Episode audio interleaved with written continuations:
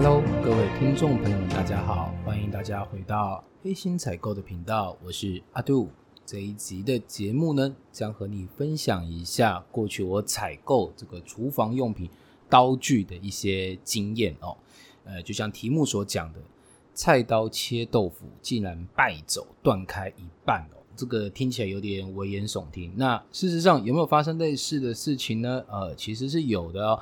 那回到那时候，呃，采购锅子的一个这个采购商哦，他是马来西亚人。那因为我们前公司在台湾卖刀子啊、卖锅子，其实卖的非常好，市占率非常非常的高。那电视购物也做得很棒，所以呢，这个马来西亚人呢，想要再去卖这个刀具的时候，第一个当然就想到了我们公司，所以他就跟我们公司下了一张单，想要购买一些刀具。那我们公司呢，它主推的一个刀具，你要知道，你必须要在台湾市场上面销售不错的话，你的定价不能太高。那什么样的一个刀具，它的定价不会太高呢？答案就是，呃，一体成型的不锈钢刀具。哈，什么是一体成型呢？一般我们在看刀子的时候，刀子跟刀柄可能的材质是不一样的，刀子可能是呃不锈钢，那刀柄可能是木头，可能是塑胶等等的。那不知道你有没有看过另外一种刀子？它刀柄跟呃这个刀面其实基本上都是不锈钢的哈，那看起来很像是一体成型的，就是它整个摸起来是没有任何连接点，没有任何焊接面的哦，那。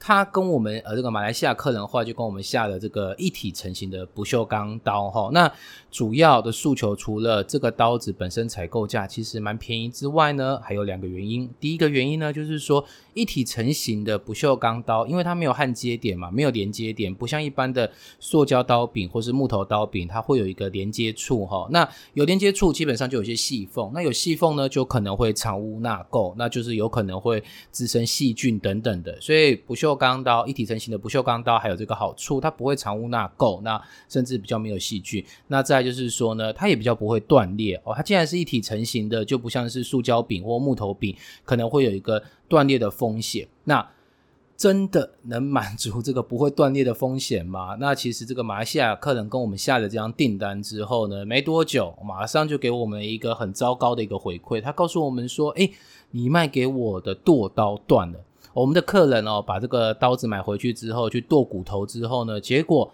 刀子断掉了。那其实我们一开始知道这个讯息的时候呢，其实是有一点讶异的，就想说，哎。怎么可能呢？这不是一体成型吗？其实到那个时候，我都还以为这个不锈钢一体成型的刀真的是从呃，它就像是一个铸造模一样，就是把这个不锈钢灌进去，不过不锈钢的一体灌进去之后呢，然后打开模具，哇，就是一把不锈钢刀。那想当然了，当然不是这个样子啦。那那时候我就去了大陆去了解一下，说那它断掉之后，那。到底是什么原因呃断掉的呢？那那时候工厂给我的一个说法是说，它之所以会断掉呢，主要是它的硬度过高。什么意思？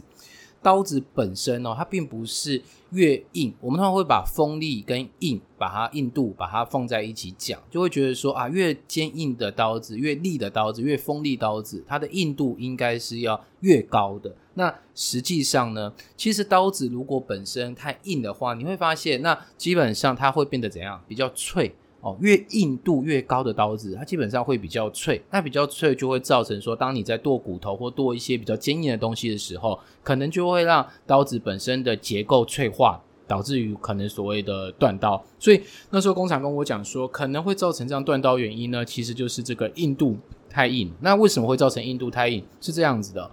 呃，每个不锈钢型号都有它本身的一个物理上面的形态，也就是说，它的硬度可能只能达到五十八，或是它硬度只能达到五十五，或是它硬度能够达到六十。那这个数值就是越高，基本上代表它硬度越硬哈。那真的原来的刀子，它的这个型号就代表它最后的硬度吗？不对，在。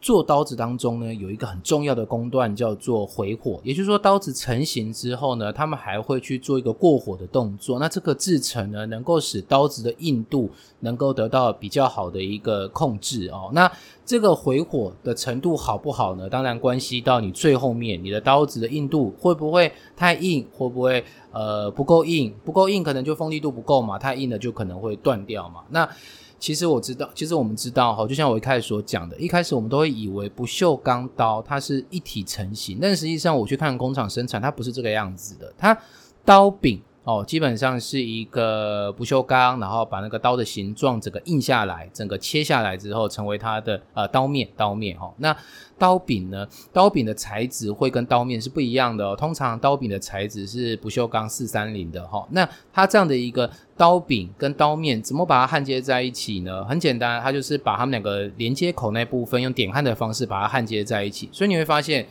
呃，正所谓一体成型的不锈钢刀，它为什么它的刀柄它不是实心的，而是空心的？那其实就是在于它需要去做一个焊接。再是真的做成实心的话呢，刀子就会过重嘛。对，那那时候我们当然了解了这样的一个可能会断裂的原因之后呢，那我们就要去实测看看，那到底目前做出来的刀子当中有多少刀子有这样的一个状况，可能是硬度过硬的一个状况。那其实抽测的结果还蛮可怕的，就工厂那时候你生产完的刀子，我们去做了实际上的抽测，发现说五把刀子当中，其实就已经有两把刀子有这样的一个状况，五把里面就有两把，那它不良率基本上高达百分之四十了哈。那当然我就要求工厂你要提出一个。哦，具体可行的这个这个改善建议哦，那当然工厂一开始还是回我说，哦，这个没有问题，这个硬度我们只要去呃抽测的方法，然后我们就能够尽量去做控制。那实际上我到了工厂去看的时候，我还发现了一个谬误点哦，就是说他们就算把刀面哦直接去做了回火去做了测量，刀面基本上硬度都对了，可是有一个问题可能还是会发生，就是说它的刀柄部分，因为它刀柄没有跟刀面一起去做回火的这个工序，那为什么不做？很简单啊，因为占空间嘛。你先只有一个刀面进去这个制成里面去过火的话，它的体积其实很小。但你一旦加上了刀柄之后，你可以想象得到整个体积就变大，那能够过火的效率就会变差，制成效率就会变差。所以他们普遍只把。刀面去做过火动作，那其实我就问他说：“那难道刀柄不用吗？”他说：“那其实就是客户如果有特殊的一个需求，那就可以一起回货。”那听这个也是屁话，你就知道说，其实你有要求他就可以做，你没要求他就这样过。好，那我当然跟他要求说：“那不管，那我现在就是要把刀面跟刀柄哦一起这样就是去做生产。”那他当然也只能无奈答应嘛，因为你都已经发现发生了这个断刀的事件，你肯定是要处理这个问题。那他去了这个整个制程稍微改善了之后呢，那一样哈，回来之后呢，其实还是一样，不良率其实还是没有低多少，基本上五把里面还是会有一把不良。那那时候我就要求他们，就说这问题到底要怎么改善？结果绕了一大圈，你知道吗？其实后来我真的还蛮讶异的，就是说他们那时候带我去工厂看的时候啊，其实那是他们自己的工厂。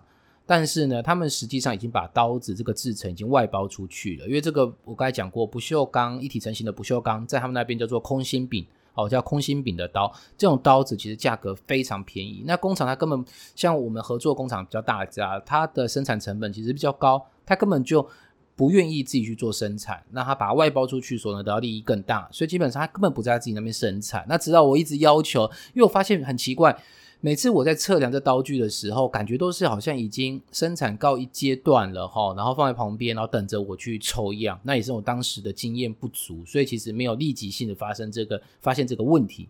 后来他答应我说，那他现在就把这些刀子收回自己的工厂，那自己去做生产，那品质上就比较能够去管控。那其实我私底下也有跟他们的工作人员去聊了一下，就说，哎，奇怪。这问题不是发生了吗？好，就算你要外包，那你难道不会去要求你的外包厂商要改善这个问题吗？怎么会回来之后，我随机抽测五把里面有两把的不良，或五把里面还有一把的不良，这个不良率其实一本一直都是很高的。那你没有去要求外包厂嘛？然后他会回我说，哦，原来是外包厂的一个回火机台哈，其实已经比较老旧，那他没办法很准确的去控制到这个回火的温度。说会发生的以下的一个状况，好吧？那我们就姑且听之，因为既然他这样讲，那当然这件事情后来拉回他们自己工厂生产之后呢，这个硬度确实是受到了控制哈，那也就把这个不良率就降下来。那我们就赶快把这批新生产出来，然后核标的这个印度的刀，这个这个。呃一体成型的不锈钢刀哈，再寄给马来西亚的客人去做替换。那其实我觉得马来西亚客人其实还蛮有勇气的啦，买刀子刀子断，买锅子锅盖爆，好，那他还能够持续跟我们购买，我基本上觉得马来西亚人 OK 啦。那也或许是我们处理的态度其实一直很好，我们就是会去赔偿他说损失，然后包括帮他去做一个替换的动作。那诚如我一开始所讲的，像上次在讲那个锅子时候玻璃盖的一个问题。我们是寄了一批刀子去给他做替换，但你觉得他换下来的刀子跑到哪里去了？我不觉得他会销毁，那会不会再流到市面上？OK，那我觉得大家就是 要留意，要小心。那你说，那你说的这个是一个马来西亚的例子嘛？跟我们台湾到底有什么关系？这关系可大了！诶，你以为这个刀子我们是做给马来西亚的才请 A 工厂做，然后做在台湾的就是 B 工厂做吗？No，全部都是同一个工厂生产的。那我们的刀子会不会发生这样一个状况？坦白讲，其实其实待会会给大家一个建议哈，还是不要直接先破梗了。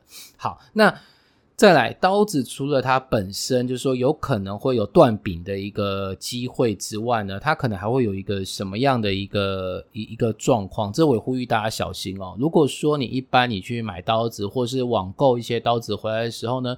你在拆这盒子的时候也是要小心一点，因为毕竟刀子是一个很锋利的物品，这个一定要提醒大家。呃，我们曾经发生的例子是台湾某某电商平台的仓库来跟我们反映说，他们的仓管人员在搬运我们刀子的时候被割伤了。哇，那怎么被割伤？其实我一直 对这件事情到现在都还不太能够理解。当然相信会有意外了，但是我觉得这个风险应该是你这样很低了。为什么呢？因为我们刀子的包装呢，在刀子的前端会套个塑胶套，叫做刀尖套。那套完塑胶套之后，会再进一个小小的纸套里面，哦，纸做的纸套里面。那进了纸套里面，我会再进一个塑胶袋。那塑胶袋最后会用热封口的方式把它封起来，最后放进一个白盒当中，白盒再放入我们最后销售的彩盒当中。那简单来讲，这一个刀尖它要刺伤人，它要突破这个刀尖套、塑胶套、纸套、白盒、彩盒，然后刺到外箱外面来。感觉难度是很高，但确实发生过哦，所以提醒大家，你今天在买刀子或者在使用刀子的时候，都要小心一点点。刀子毕竟是很锋利的一个东西哈。那当初发生这样的状况之后，其实我们后来有做一些改善了。也就是说，我们今天如果刀子必须要出货验货的情况底下呢，基本上我们会做一个跌落测试，也就是说，我们会把箱子哦举起来，离地面七十六公分去做一个摔测动作，就是说。把箱子拿起来，用力往地上一摔，看一下刀子会不会跑出来。如果跑出来之后，当然这个包装上面就是不 OK 的，那我们就会去检讨反省，甚至赶快把它替换掉。好，那讲完这个东西之后呢，第二个我想跟大家分享一个，就是这阵子其实呃。你知道电视购物哦，它在销售东西的时候，它一定要有个卖点。那目前其实电视购物卖刀子也 卖到了一个极限，真的是很难有什么新卖点啦。除了讲说什么啊，这是德国钢啦，这是日本钢啦，然后几道工序的淬炼之后，然后锋利度无比的这个这个锋利之外呢，其实已经搞不出老猫变不出新把戏。那前一阵子其实又出现了一个东西，叫做钛刀哦，钛金字旁的钛哈。那个钛刀呢，大家是说它的锋利度啊，还有抗氧化什么状况都会更好，比一般的不锈钢材质更好。但你也知道，钛这个金属，其实如果它真的是纯钛做成的刀子，哇，它那个成本是高的。你就想你的进价。那个眼镜架哈，有在使用眼镜的人，他那个镜架只要说它是钛金属的，那细细小小的一个，它基本上那个镜架就卖的很贵。那更不要说一把刀用到这么多的钛金属的材料的时候，它要卖到天价去。所以电视购物没有办法这样去做销售，但还是要熏的卖点。那所以后来我们就找到一个叫做镀钛。什么叫镀钛呢？基本上它底下还是一般的不锈钢刀，但是我们在刀面上呢，去镀了一层钛，哦，镀了一层钛金属。那当初有这样一个想法，我觉得挺好的嘛，就是说可以利用钛金属的整个特质，比较坚硬啊，不容易腐蚀啊等等的特点，然后加到现在的刀子当中，那确实是一个不错的一个想法。可是呢，事情又发生了。就是我们的同事在电视购物台在录制节目的时候，现场在使用刀。他为了想让大家看这个刀有多锋利，他决定来切一个生鱼片。他怎么切？他基本上是把一整条鱼哦，带骨的鱼哦，带骨头的鱼哈，然后用片的方式去把鱼片给片下来。那片的过程中呢，他就已经发现了哇。我的刀面有些割伤嘞，我我镀上去那层钛，我们镀那个钛是金色的哈，黄色的金色的哈。他说这个钛居然脱落了，还好电视节目毕竟他在播出的时候可以剪辑嘛，哈，又或者说播的角度其实没那么清晰，其实看不到。那只有这个同事他本人他看到了，当然一回来马上反馈给我们采购，就说：哎，你这把刀子，你也赶快去跟工厂确认一下，到底发生什么状况，为什么它会掉漆？哦，你说是镀钛，可是感觉好像是一层漆嘛。那当然，我就去跟工厂去做了了解。那工厂其实语焉不详啦，然后说啊，这是一个比较新的技术啦。那其实可能还不够纯熟。那以后我们会多测试之后再把什么，反正是用屁话。但他不告诉你真正的原因。那后来就是我自己多方的打听，我后来也大概又在接触了十几家的刀厂哦，大陆的刀厂。那其实我都一一的去询问这个过程，那跟大家分享一下。我们不管他今天说是镀钛刀啦，什么钻石刀，什么鬼的哈，只要它基本上它的底材是金属材质的话哈，你要知道。他要去镀上这个，他要把这个颜色弄上去刀面上的时候，有三种工艺。第一种工艺叫做发黑，那发黑这个很要不得，这基本上是有重金属污染的哈，那千万不要去做使用。第二个呢，就是所谓的涂漆料哈，就是把一些漆料涂在它上面，使它刀面变更了颜色哈。第三个就是镀钛，那我也可以直接跟你讲，不管是哪一个，其实基本上都非常不好。发黑基本上是一种一种会产生重金属的东西，那涂漆也是一样啊，漆料吃到肚子里面本来就不好。那镀钛呢？呃，说实在，我还真不知道镀钛工艺跟涂漆工艺有什么样的一个喷漆工艺有什么样一个差别。对我讲，它是同一件事情，所以我会建议大家，其实我到最后判断了，我还是觉得那基本上就是喷漆的一把刀子，就是说漆就是把那个刀面上去做喷漆处理的一把刀子。我不我不认为它是所谓的镀钛，但。后来这把刀子在电视购物台其实卖的很好，一把黄金的刀子，大家有兴趣去看看。当然我也看到坊间有卖很多黑色的刀子，那我只能跟你讲，这个东西呢，基本上最好不要使用。你买的刀子呢，还是最好是不锈钢原色的那样的刀子，我觉得还是比较好的。所以呢，今天到了节目的最后面呢，想要给大家几点的建议哈。第一个，我建议建议你哈，尽量不要使用剁刀。哦，尽量不要使用剁刀。什么是剁刀？就是拿来剁骨头的啊，剁那种坚硬的东西。它的那刀背其实比较厚，比一般的菜刀厚比较多一点点。我会建议你尽量不要去使用剁刀。为什么？倒不是说你的技术好不好问题，而是像我刚刚讲的，整个制成当中的回火硬度有没有控制住。为什么我会说是剁刀，不说其他刀？很简单，因为你不会拿其他刀去剁嘛。你如果会拿其他去剁的话，那我真要提醒你。你也千万不要拿菜刀去剁哦，菜刀基本上比剁刀更不适合去剁这些坚硬的骨头等等的东西哈。那就是一开始所讲的，由于它硬度上面其实并没有很认真的去做控制，或者说不得不好控制的情况底下，我会告诉你，当你用力把刀子往下剁东西的时候，其实刀子所本身会断裂开的机会还是很高，所以会建议你呢，最好不要去使用剁刀。那第二个建议呢，则是告诉你说，我们不要去追求这个锋利度。很多人都会讲说啊，我要去追求一把最锋利的刀，因为我平常在使用的刀子用一用就钝了，然后钝了之后就不好切嘛。哦，大家在切肉的时候，可能那个丝都是切不开这样子，所以很多人在买刀子的时候会去想去追求这个锋利度。那通常看锋利度来讲呢，一般人在看锋利度，其实是在看它的硬度，也就是说这把刀子的硬度够不够高。那大家通常都会认为硬度越高，锋利度越高。那我可以跟大家讲，第一个，这也是两件事情。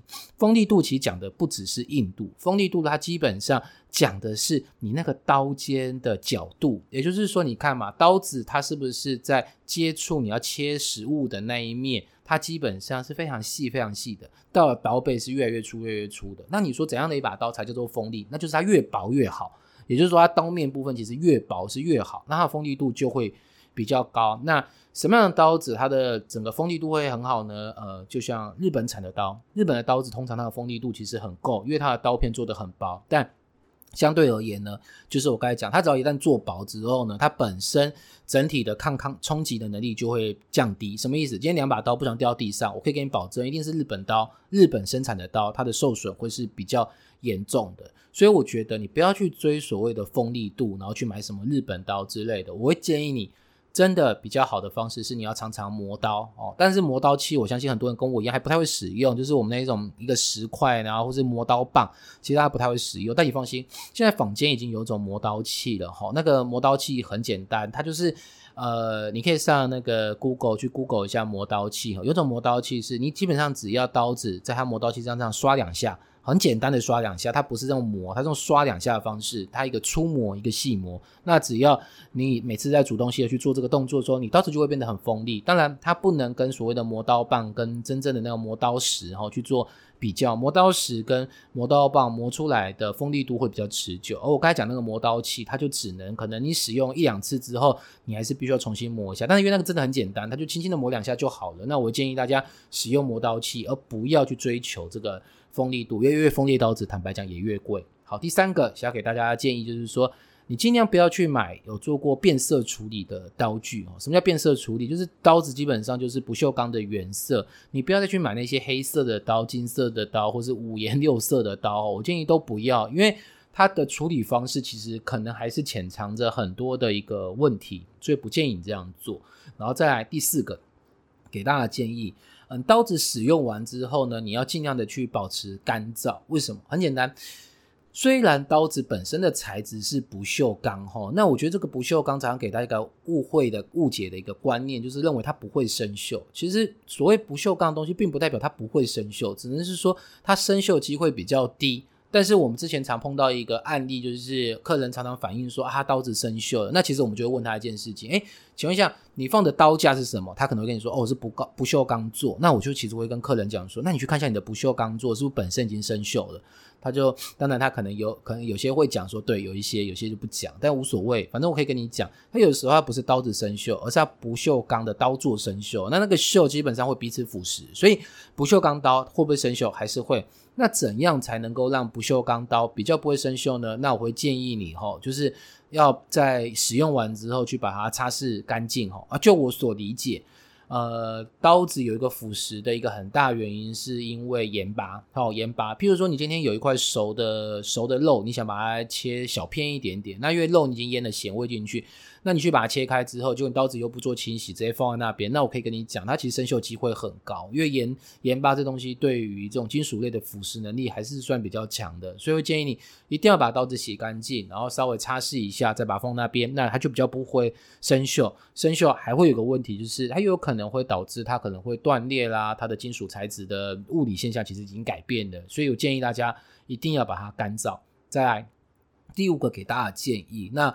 我觉得现在的刀子使用已经跟过去妈妈他们大家在做使用已经有些不一样了。以前妈妈他们就是很厉害，一把菜刀就可以解决掉所有的问题哈。当然还会还有一把水果刀啦，但是基本上那个菜刀在煮饭的时候就是非常够用。但现在比较不一样，现在我们在销售的时候常常都会说四刀组啦，五刀组哦，四把刀或五把刀。那我会建议大家，其实基本上你可以。去买这样子的比较多的一个刀组，那比较多的刀组呢，我会觉得说，其实更大的一个重点是，你要把你切生食和熟食的刀具给分开来。有些刀具你就专门切生食，有些刀具你就专门切熟食。那切水果的，我也觉得它另外需要一把。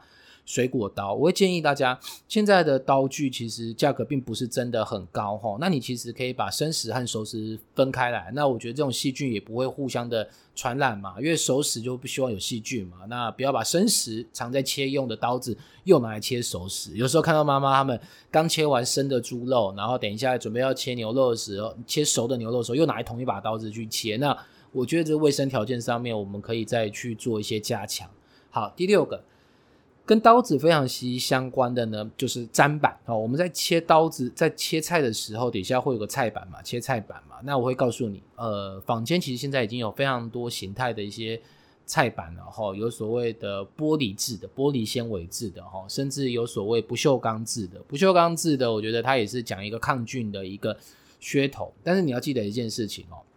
你的刀子也是不锈钢，你的砧板又是不锈钢，两个相切的时候，其实它会把你的锋利度变差的。所以呢，用什么样的一个砧板比较好？我觉得你还是乖乖的用竹子的砧板，或是用木头的砧板，其实使用起来还是比较好一些些哈。那当然，砧板就像刀子要分生食熟食一样，我也建议你砧板不要只有买一块，你可以买两块，一块是专门切生食，一块专门切熟食的。那这样子对于卫生条件来讲也是比较好的哦。那最后一个想跟大家分享的就是刀子，它需要一个刀座嘛，对不对？那如果你家里有小朋友的话，我强烈建议你哦，可以去买一些安全刀座。现在有一些刀座设计的很厉害，它基本上呢，它有一个暗锁，也就是说，你要把刀子从刀座拿出来的时候，你要把那暗锁拨开之后，你才有办法把刀子从刀座里面拿出来。那家里有小朋友的妈妈，这更要特别去注意，因为小朋友其实很厉害的，他基本上你不要以为他拿不到，垫个椅子或怎样，他可能都可以摸得到你的刀子哈。那我觉得这样子是蛮危险的，所以我建议大家可以